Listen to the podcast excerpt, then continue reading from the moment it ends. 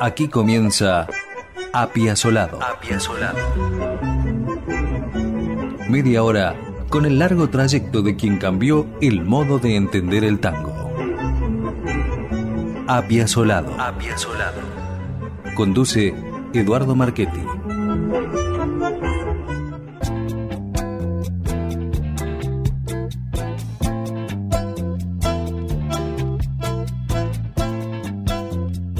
De las aproximadamente 750 obras compuestas por Piazzolla, casi medio centenar pertenecen al terreno de la música cinematográfica entre 1949 y 1987, tanto en Europa como en Hispanoamérica. A lo que hay que sumar el uso fílmico que otros creadores han hecho de su música.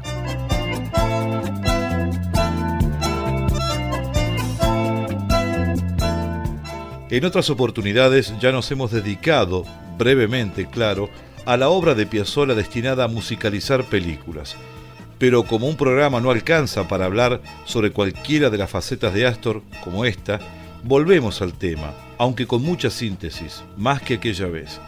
En especial por la música creada para filmes desde la década del 60 en adelante, Piazzolla supo aplicar con excelencia aquel enunciado que dice que la música es un factor fundamental en los procesos de proyección e identificación que cimientan el poder de seducción del cine. El crítico cinematográfico español, Colón Perales, señala que esa música es una presencia emotiva que a través de los medios que le son propios inserta en la experiencia de visión de la película su abstracto mensaje. En el año 1977, el director francés Alain Jessois le encargó a Piazzolla musicalizar su película Armagedón, protagonizada por Alain Delon y Renato Salvatori. Hoy escuchamos tres de las composiciones hechas por Astor para esta película.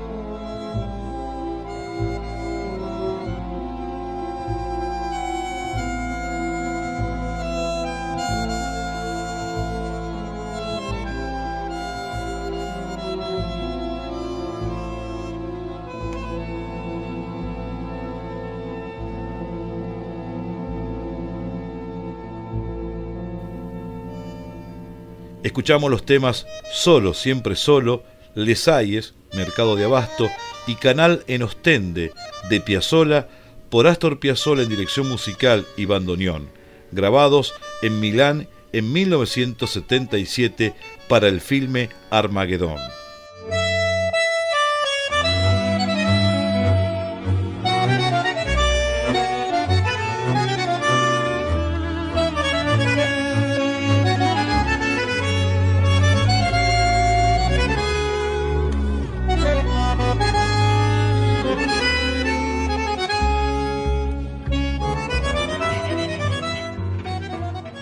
En 1971, Piazzolla hizo una pequeña gira por Europa y a su regreso a la Argentina tomó una decisión trascendente, ampliar su quinteto a un noneto que llamó Conjunto 9.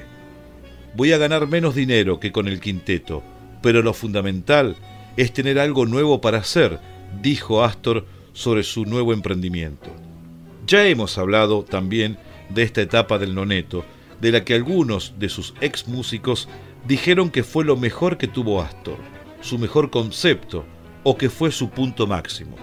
Pero creemos que no es redundante volver sobre algunas de sus épocas.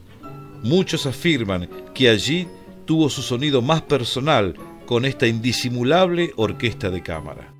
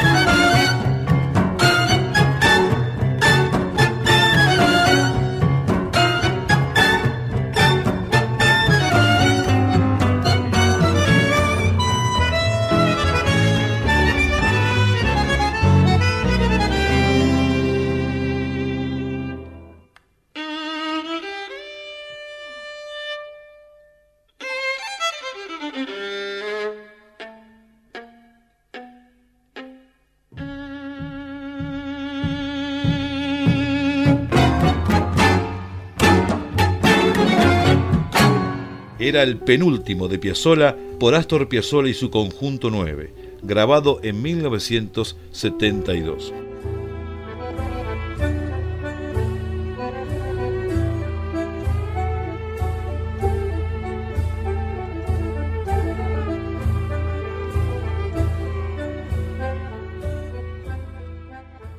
Gracias a un contrato con la Municipalidad de Buenos Aires que lo subvencionaba, el conjunto 9 pudo realizar varias presentaciones en el país y en el exterior y publicó dos LP con el título Música Popular Contemporánea de la Ciudad de Buenos Aires, volumen 1 y 2. El convenio establecía dos años de vínculo, pero todo se terminó antes de tiempo por problemas económicos. Este presentador, como muchos que estuvieron ese día, recuerda el extraordinario concierto dado gratuitamente por el Noneto en el Rosedal de Palermo, en Buenos Aires, en noviembre de 1972. Piazzolla siempre recordó a su conjunto 9 con entusiasmo. Muchos años después, viéndolo en una filmación, se puso a llorar y le dijo a su esposa Laura Escalada, qué atrevido que era yo.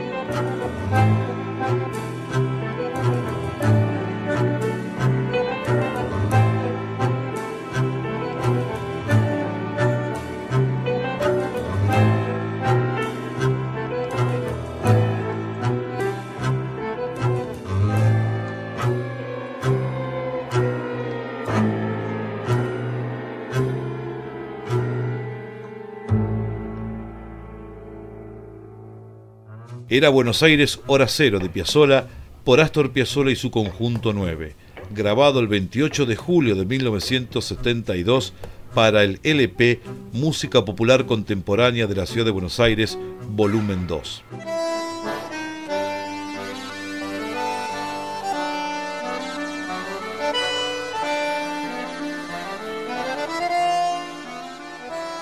Y ya que siempre tenemos que volver a un punto de inicio de las diversas etapas de Piazzolla, hemos elegido para el final la década del 60, cuando Astor reafirma su concepto revolucionario del tango, no sin grandes dolores de cabeza y peleas interminables en la dialéctica y en lo físico.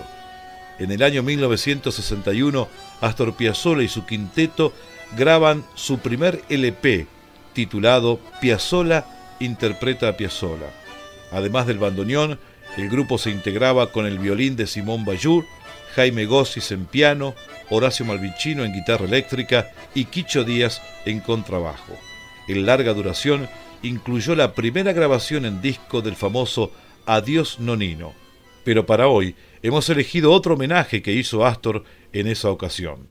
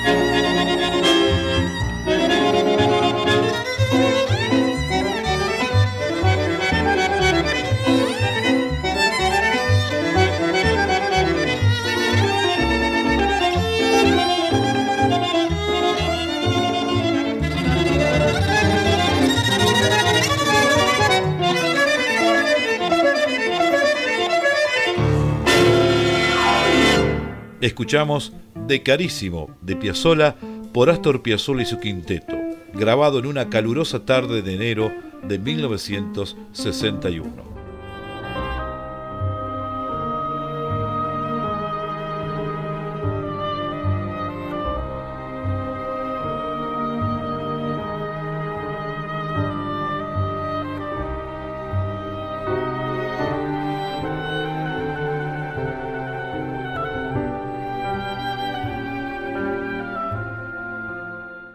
La muerte de Piazzolla en 1992 motivó a diarios y revistas de América y Europa a publicar varias páginas dedicadas a Astor, con títulos que resumían la admiración de gran parte del planeta. Pero hubo uno, comentado en la biografía de Azzi y Collier, que, quizá, sintetiza la simbiosis de su vida personal con sus obras. Es de una revista brasileña que dijo, Piazzolla le ha dado al tango la nobleza de las grandes tragedias.